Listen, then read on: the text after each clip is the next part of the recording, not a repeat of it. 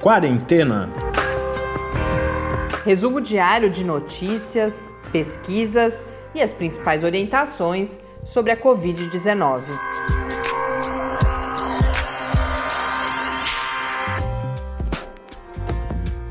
Quarentena, dia 86.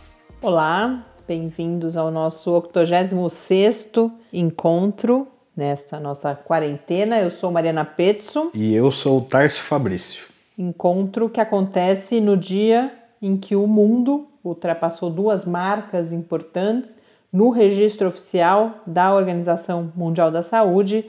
São mais de 7 milhões de casos e mais de 400 mil mortes por Covid-19 em todo o mundo.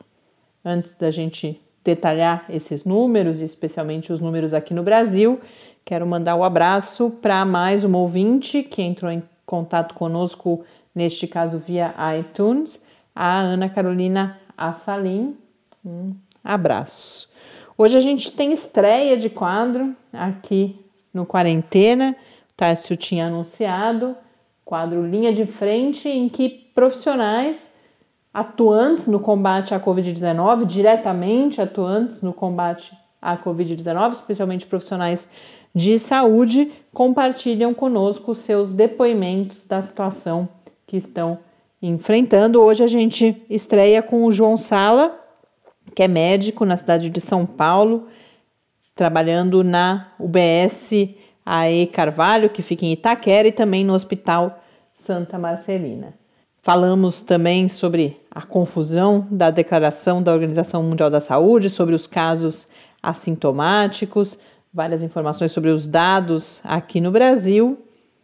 E no quadro, inclusive, com o professor Bernardino, ele também comenta essa questão dos pacientes assintomáticos, se há transmissão, se não há transmissão. Mas antes, os números no Brasil continuam, de certa forma, emocionantes, várias novidades ao longo, emocionantes por vários motivos, né? Emocionantes, se a gente vai falando dos números mesmo, trazem muitas emoções negativas, porque os casos e mortes continuam crescendo. Mas eu estou falando da polêmica toda com disponibilizar, não disponibilizar. Mais cedo, o ministro Alexandre Moraes, do STF, inclusive, a partir de uma solicitação de três partidos, do Rede Sustentabilidade, do PCdoB e do PSOL, determinou que o Ministério da Saúde retomasse a divulgação na íntegra dos dados acumulados de casos e mortes. O Ministério tinha até 48 horas para se manifestar. A CGU, que faz parte da equipe de governo, né, Controladoria Geral da União, seu ministro também se pronunciou em uma entrevista ao jornal Valor Econômico, dizendo da importância de, da disponibilização dos dados. Tivemos também uma reunião ministerial transmitida hoje, com todo mundo calminho e educado, em que o ministro da Saúde também declara que está se esforçando para disponibilizar 100% dos dados, e de fato, no final da tarde, por algum desses movimentos, o painel do Ministério da Saúde voltou a apresentar não só os dados acumulados, mas agora uma série de detalhes que já há várias semanas não eram publicados mas, mesmo com um ganho de transparência nos próximos dias, se se mantiver esse formato, ainda restam algumas discrepâncias dos últimos dias a serem compreendidas e esclarecidas. Ontem, por exemplo, os dados tanto do Ministério da Saúde quanto do painel do CONAS, que é o Conselho Nacional de Secretários de Saúde, cuja apresentação de dados é a principal fonte, inclusive, do Ministério da Saúde, esses dois, então, órgãos apresentaram 679 mortes na última noite, né, na noite de segunda-feira, relativo às últimas 24 horas. Enquanto isso, aquele consórcio de veículos de imprensa que coletou esses dados também junto às secretarias de saúde divulgou 849 casos. Parece que houve um, uma diferença de momento de contabilização, dois estados não estariam incluídos no dado do Ministério da Saúde, mas a gente tem essa diferença de qualquer forma e hoje, terça-feira, até o momento da nossa gravação, o Ministério da Saúde ainda não tinha divulgado seus números, mas no CONAS isso foi atualizado perto das 6 horas da tarde com 1.000 1.272 novas mortes nas últimas 24 horas. Com isso, nós voltamos ao patamar alto que a gente tinha verificado até quinta ou sexta-feira e precisamos entender o que houve, se foi só a subnotificação do fim de semana, os dois dias, um com 500 e poucas mortes e o outro dia com 600 e poucas mortes. Mas, além de registrar esse número alto mais uma vez, a gente agora acompanha nos próximos dias se se mantiver essa divulgação, a gente eventualmente vai ter pouquinho mais de clareza do que está acontecendo no país. Neste momento, então, segundo o CONAS, o Brasil tem 739.503 casos de Covid-19, com 38.406 mortes, o que faz com que provavelmente ao longo desta semana nós ultrapassemos o Reino Unido e nos tornemos o segundo país em todo o mundo com maior número de mortes por Covid-19. Já somos, lembrando, segundo país com maior número de casos, atrás dos Estados Unidos, e nos próximos dias, dois, três dias, devemos ultrapassar o Reino Unido. Como eu disse inicialmente, nesse momento o mundo tem, segundo a Organização Mundial da Saúde, mais de 7 milhões, portanto, 7 milhões 39.918 casos, com 404.396 mortes. Na John Hopkins, o número de casos é de 7.185.573 e a gente teve ontem um pronunciamento da Organização Mundial da Saúde, ainda não o pronunciamento que gerou toda a polêmica, mas a, a coletiva de imprensa do dirigente da OMS, em que ele afirmou que a situação da pandemia está piorando no mundo. No domingo, nós tivemos 136 mil novos casos registrados, o que foi um recorde mundial em termos de casos registrados em 24 horas, e ele atribui essa piora, e é fácil verificar isso, especialmente aos casos que estão sendo registrados aqui nas Américas, considerando que Estados Unidos e Brasil são os dois países neste momento com maior número de casos e com altíssimo número de óbitos. Mas do mundo nós temos uma boa notícia que confirma o que já era esperado a Nova Zelândia chegando ao primeiro dia sem nenhum caso ativo de Covid-19. Ontem foi noticiada a recuperação do último paciente com Covid-19. Já há 17 dias não há registro de novos casos na Nova Zelândia. Mas a primeira-ministra Jacinda Ardern, que até bem humorada, disse que fez uma dancinha quando recebeu a notícia e sem dúvida há muito o que comemorar, mas cautelosa e responsável, como sempre, na sua declaração disse que a eliminação não é um ponto no tempo e sim um esforço permanente, porque a possibilidade de surgimento de novos casos existe, muito especialmente pela chegada de pessoas de outros países, porque a Nova Zelândia ainda nesse momento mantém a restrição a entrada de estrangeiros, mas fora essa questão das fronteiras, todas as outras medidas de restrição, distanciamento físico estão suspensas no país. A partir de agora, a Nova Zelândia que teve mil, cerca de 1.500 casos e 22 mortes nesta pandemia. Então, não poderíamos deixar de registrar essa boa notícia mas voltando aqui para o Brasil, em São Paulo nós tivemos um recorde de mortes anunciado hoje, nas últimas 24 horas, 334 mortes. Isso leva o número total no estado de São Paulo a 9.522 mortes, ao mesmo tempo que está prevista para os próximos dias a reabertura na capital do estado de shoppings e também do comércio de rua.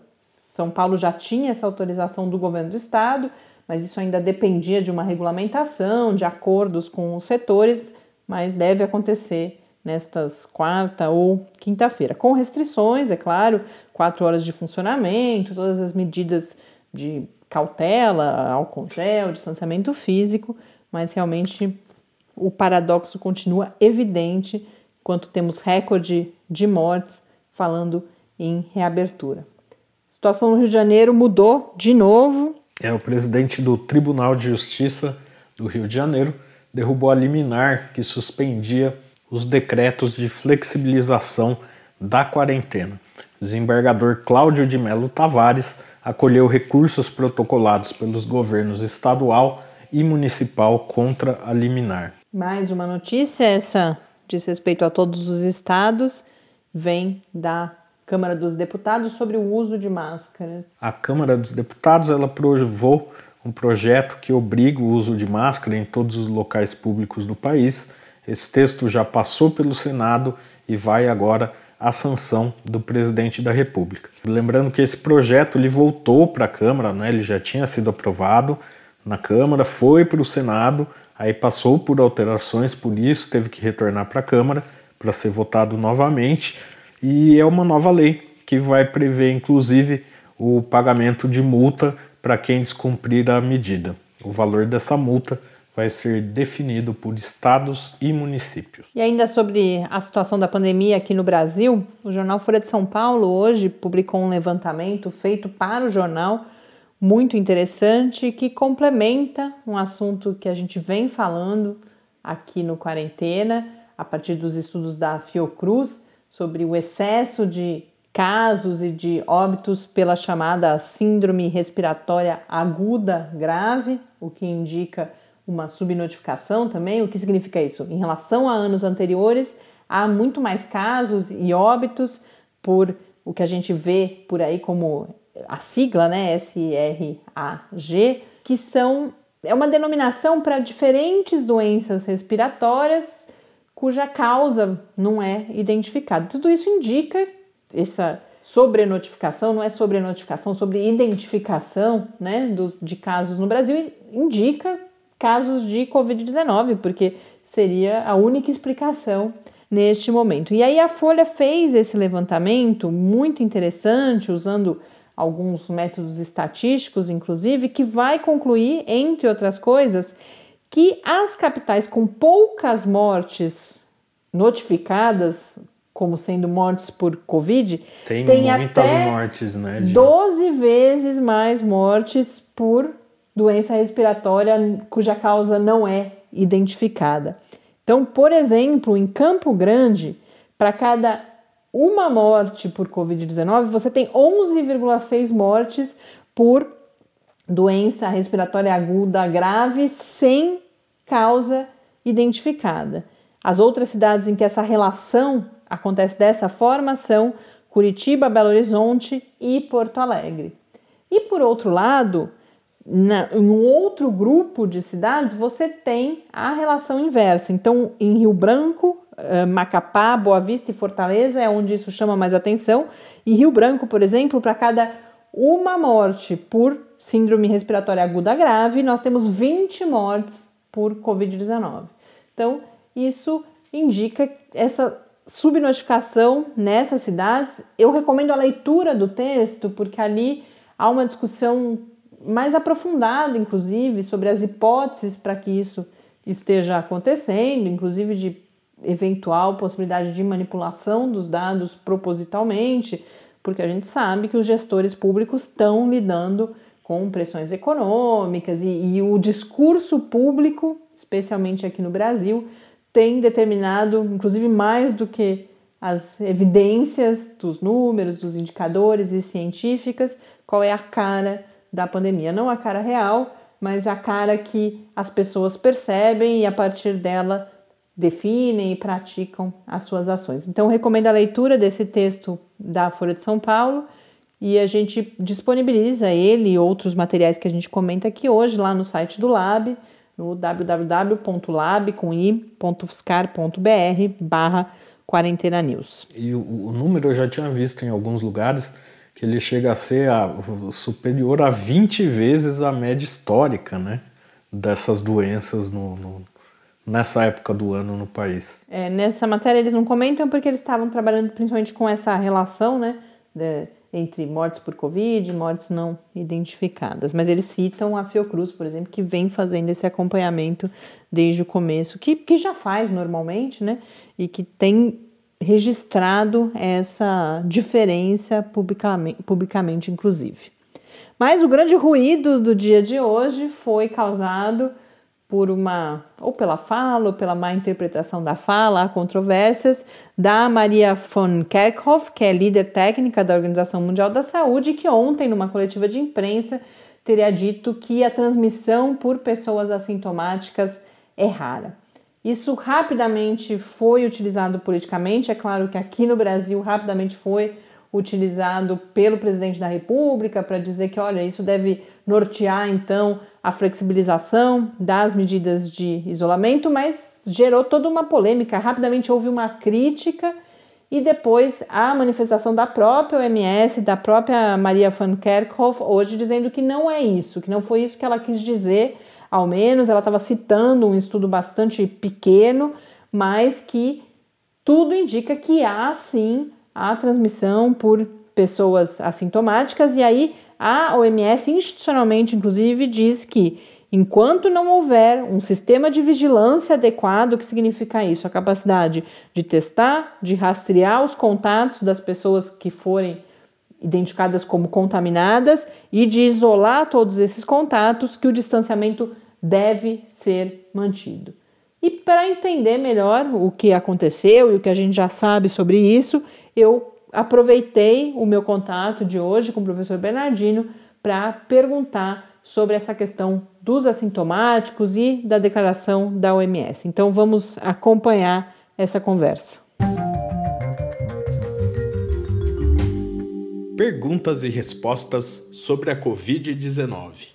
Professor Bernardino, durante muito tempo nós ouvimos falar do risco que pacientes assintomáticos representariam para a cadeia de transmissão e por isso da importância do isolamento, do uso de máscaras. Agora tivemos essa declaração atrapalhada da Organização Mundial da Saúde afirmando justamente o contrário. Que conhecimento a gente já tem até aqui sobre proporção de pacientes assintomáticos, o papel dessas pessoas na transmissão da pandemia e, diante desse conhecimento, quais são as melhores ações a se adotar? Sobre a fala da epidemiologista da Organização Mundial de Saúde, de que é rara a transmissão da Covid por pessoas sem sintomas, há um equívoco de interpretação das pessoas a respeito da fala dela e também uma descontextualização da fala. Na verdade, o que nós temos é o seguinte: as pessoas que não têm sintomas, mas elas têm o vírus, elas transmitem com menos intensidade do que aquelas pessoas que estão com sintomas, mas elas também transmitem.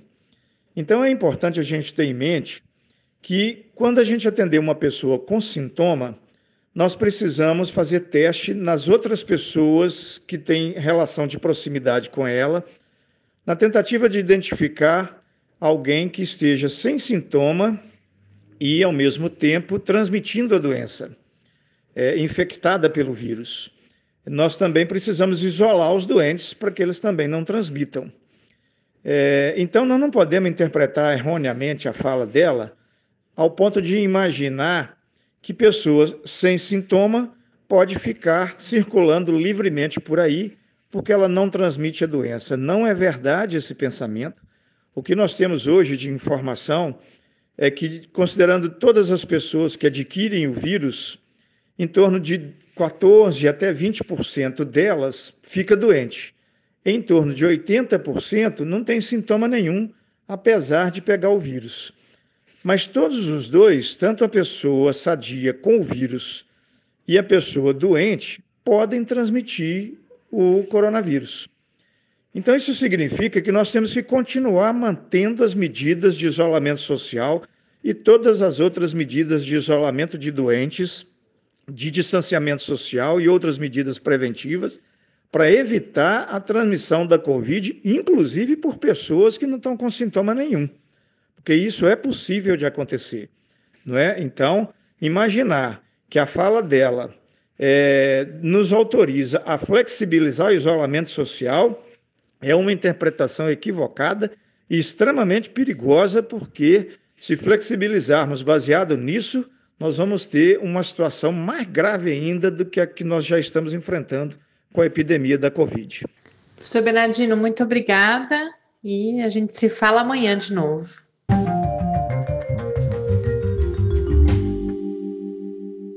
De volta aqui ao Quarentena, mais um episódio lamentável. A gente tem visto isso em todo esse contexto de muitos estudos, de pressa. A OMS, sem dúvida, ou no mínimo essa profissional, fez aí uma declaração impensada. E além de tudo isso, a gente tem esse uso, essa apropriação indevida, fora de contexto. O professor Bernardino conversava comigo que a fala dela foi descontextualizada para usos aí para esses outros fins que não aqueles de fato comprometidos com o controle da pandemia. A gente espera que, como a resposta foi rápida, que isso não tenha impactos mais danosos do que todas as outras polêmicas e os ruídos que a gente tem enfrentado. E agora, então, a gente parte. É, eu acho que, de certa forma, isso vem inspirado, esse novo quadro que a gente lança agora, o Linha de Frente, vem inspirado também por todas essas dificuldades de comunicação é claro que o conhecimento científico, os estudos mais controlados, indicadores confiáveis, tudo isso é relevante, tem o seu papel específico, mas a gente ouvir o que diz as pessoas que estão na linha de frente, vivendo de perto essa pandemia, porque é, por exemplo, a nossa situação aqui, imagino que de uma parte de nossos ouvintes, embora estejamos angustiados e acompanhando, a gente está protegido, a gente tem o privilégio de estar em casa e não está vendo a pandemia acontecer ali de perto. Mas esses profissionais estão e eles contam para a gente, então, como está sendo. Nesse caso, por exemplo, do nosso convidado de hoje, que é o João Sala, de São Paulo, ele conta, inclusive, como o sistema de saúde, aquele com o qual ele está tendo contato mais direto, está estruturado. É uma oportunidade da gente conhecer, inclusive, também o sistema de saúde brasileiro e, particularmente, o SUS, o sistema Único de Saúde. Então agora a gente ouve João Sala, médico na cidade de São Paulo, atuante na UBS AE Carvalho, em Itaquera, e também no Hospital Santa Marcelina.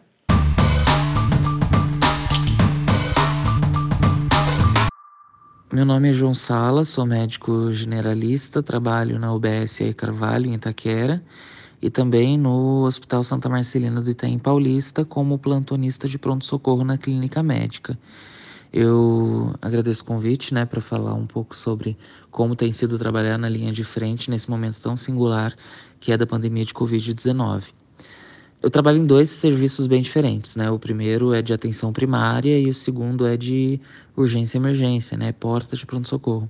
Então, eu vou falar um pouco sobre como tem sido nos dois. Os pontos iguais né, dos dois serviços é que a gente teve que se alinhar para essa demanda nova de um boom né, de, ser, de pacientes com sintomas respiratórios com tendência à gravidade e, obviamente, com critérios diagnósticos que sugerem a Covid-19. Então, o serviço ele teve que se alinhar, ele teve que se adequar a essa demanda nova e imaginar, então, uma, um influxo muito grande de pacientes de demanda espontânea. Na UBS eu faço agenda como generalista nos modos de atenção primária à saúde com medicina de família e comunidade. Então eu não atendo somente clínica, eu atendo gestantes, crianças né, de todas as idades e idosos também.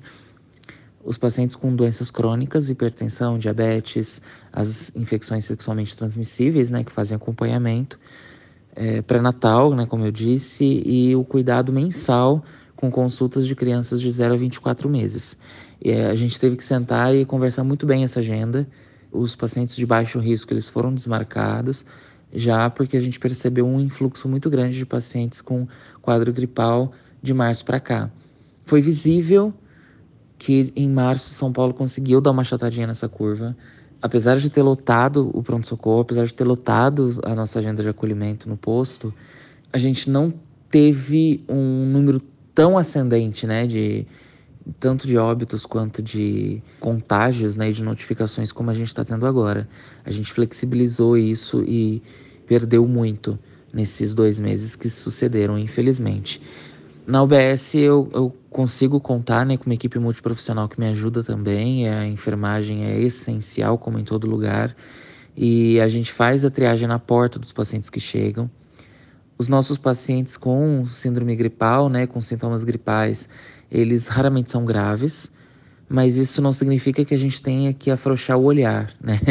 A gente tem que ter um olhar muito, muito delicado em relação a isso, porque numa população carente de periferia, é, a gente tem hipertensos diabéticos descompensados, a gente tem idosos que moram, moram sozinhos, a gente tem várias famílias que vivem em um cômodo só, existe vulnerabilidade social, pessoas em situação de rua, a baixa escolaridade, né? Então, o pouco entendimento, né? do que está acontecendo. Isso, isso é muito interessante de ressaltar. Então a gente precisa ter uma conversa com esses pacientes muito olho no olho, muito é, centrada no paciente mesmo, no entendimento dele, para que ele consiga fazer esse tratamento em casa, para que ele consiga respeitar a quarentena no máximo. A gente entende que, do ponto de vista social, isso é muito difícil, porque muitas vezes o paciente ele tem um trabalho informal ou alguns membros da família não, nunca pararam de trabalhar. Então essa quarentena, né, esse fique em casa que a gente fala, obviamente, né, que fique em casa, mas na periferia ela pode não ser tão real. E a gente tem que olhar para a nossa realidade epidemiológica, olhar para a realidade social na qual a gente está inserido, principalmente como profissionais de saúde da atenção primária, né, nas UBSs do Brasil, e ver que é na, na ponta, né, na população pobre, que as coisas são mais difíceis essa população ela praticamente não teve quarentena, né? O privilégio de ficar em casa fechadinho. Isso foi, foi bem difícil.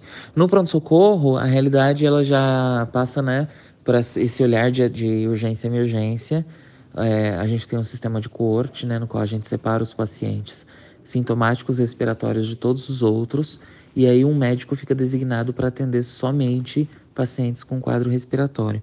É ideal que na UBS isso aconteça também, mas muitas vezes a gente tem poucos médicos, né, nas unidades básicas de saúde. Então pode acontecer que o mesmo médico ele tenha que atender todos os pacientes. E aí a gente precisa de muito cuidado é, na, na limpeza, na lavagem de mãos, na paramentação. A gente sabe que o SUS ele, ele carece de materiais e a gente tem que, além de tudo, ter um olhar né, para racionar esses esses nossos equipamentos de proteção, porque eles não são somente para os pacientes, mas também para a gente. Nós tivemos na nossa unidade um afastamento né, de, de profissionais também por Covid-19, que já confirmaram, e quem cuida precisa ser cuidado, né? Então as, as dificuldades elas são muitas, a gente tem pouco apoio governamental, né? A gente está num momento muito delicado da política brasileira, porém a gente está fazendo a nossa parte eu costumo dizer que a cada dia o profissional do SUS ele faz uma revolução sozinho, né? E não somente e não só sozinho, mas também com ah, os seus colegas de trabalho e com a sua população a qual ele assiste. Eu fico muito feliz pelo, pelo trabalho que eu realizo e não somente eu, jamais, né? Toda a equipe que, que dá apoio, toda a equipe que trabalha na, na unidade básica de saúde, construindo um SUS mais humano e acolhendo todas as pessoas que necessitam nesse momento tão difícil.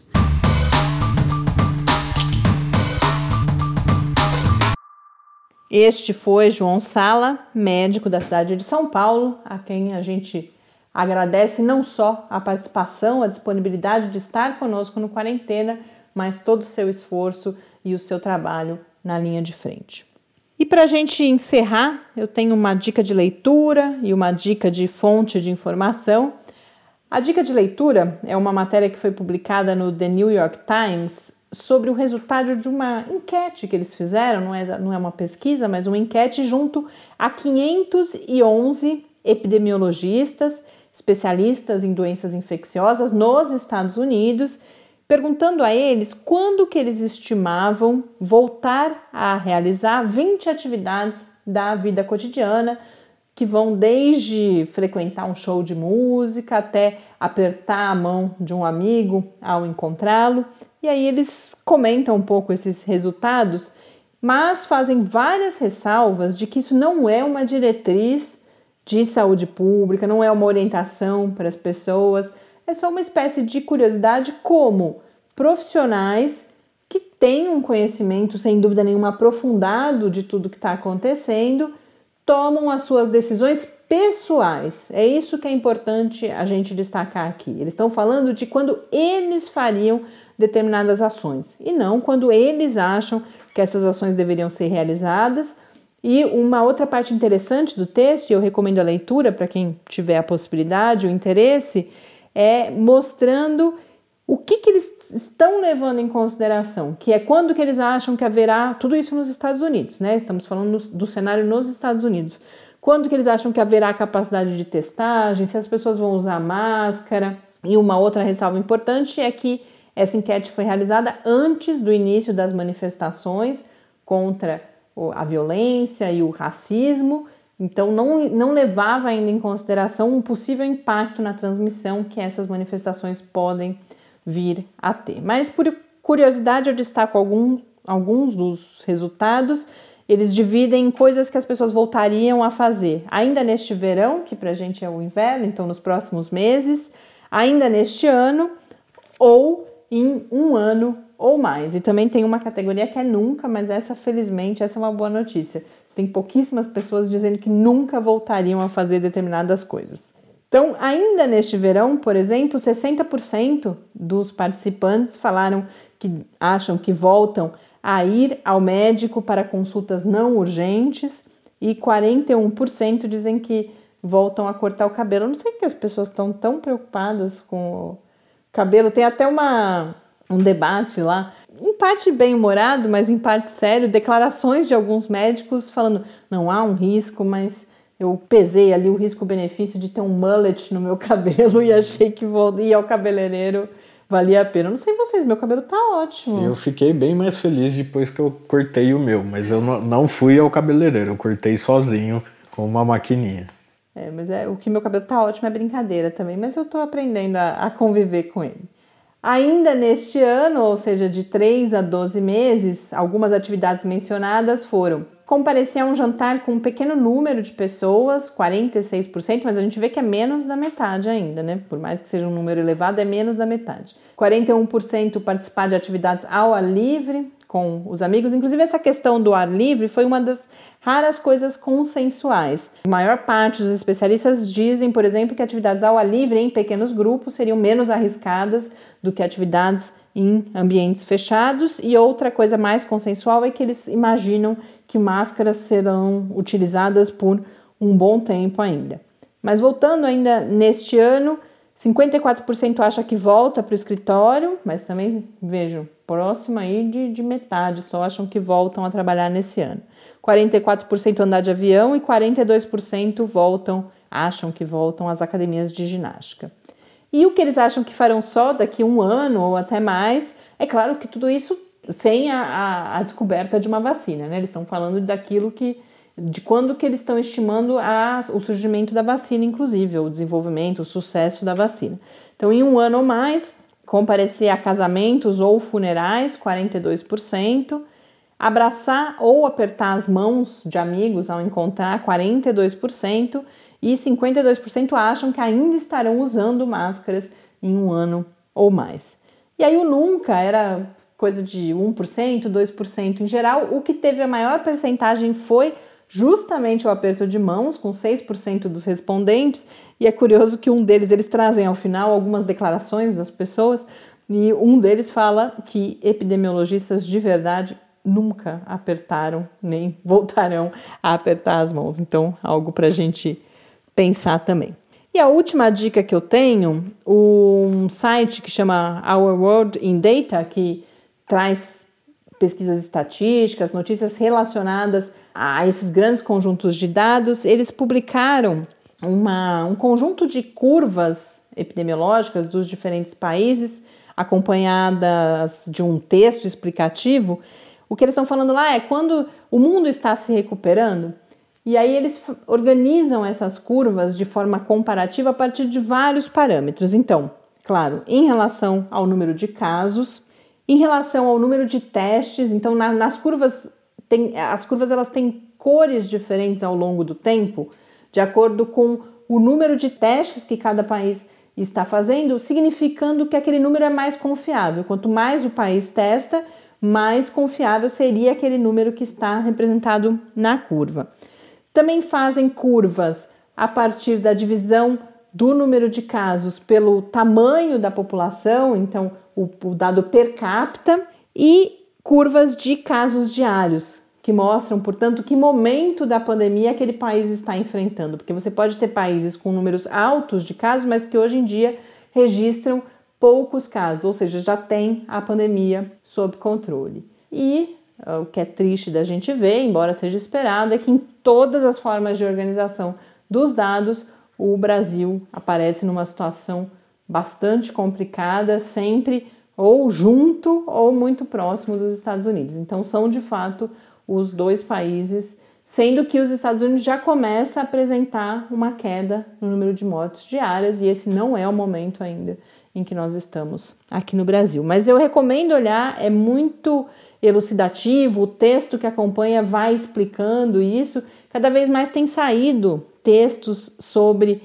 as escolhas que são feitas na visualização dos dados e tudo isso está sendo essa oportunidade também da gente entender esse tipo de apresentação, porque essa é uma das dificuldades, inclusive, que a gente sempre discute na divulgação científica, os próprios jornalistas científicos, eu inclusive, a gente não é formado para avaliar dados apresentados ou graficamente, ou a, toda a questão da estatística, da probabilidade, dos modelos experimentais que são adotados na ciência é importante. É claro que ninguém precisa virar especialista nisso, mas a gente ter um pouco de familiaridade aumenta a nossa capacidade crítica ao ler notícias ou quem faz isso também, quem lê os artigos originais. Então, fica aí mais essa dica.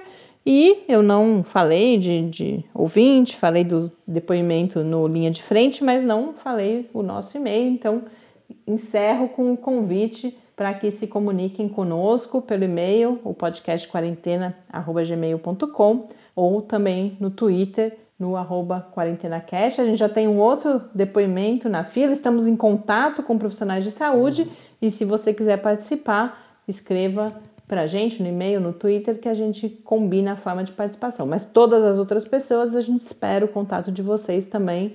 Como eu sempre digo, a gente tenta fazer desse espaço máximo possível uma construção coletiva com os nossos ouvintes também, em termos dos interesses, das dúvidas, das sugestões que vocês mandam para a gente. E no programa de amanhã tem entrevista já também, né? É, eu tinha prometido para hoje, mas aí a gente lembrou do quadro. Amanhã eu já fiz essa conversa hoje com o Tiago Peçanha, que é da Faculdade de Medicina da USP, sobre exercício físico na pandemia. Essa foi uma sugestão, inclusive, de uma das nossas ouvintes. Muito interessante a conversa, várias dicas de como enfrentar essa situação e essa entrevista a gente acompanha amanhã aqui no Quarentena. Até lá, uma boa noite, bom dia, bom descanso e até amanhã. Até amanhã e fique em casa.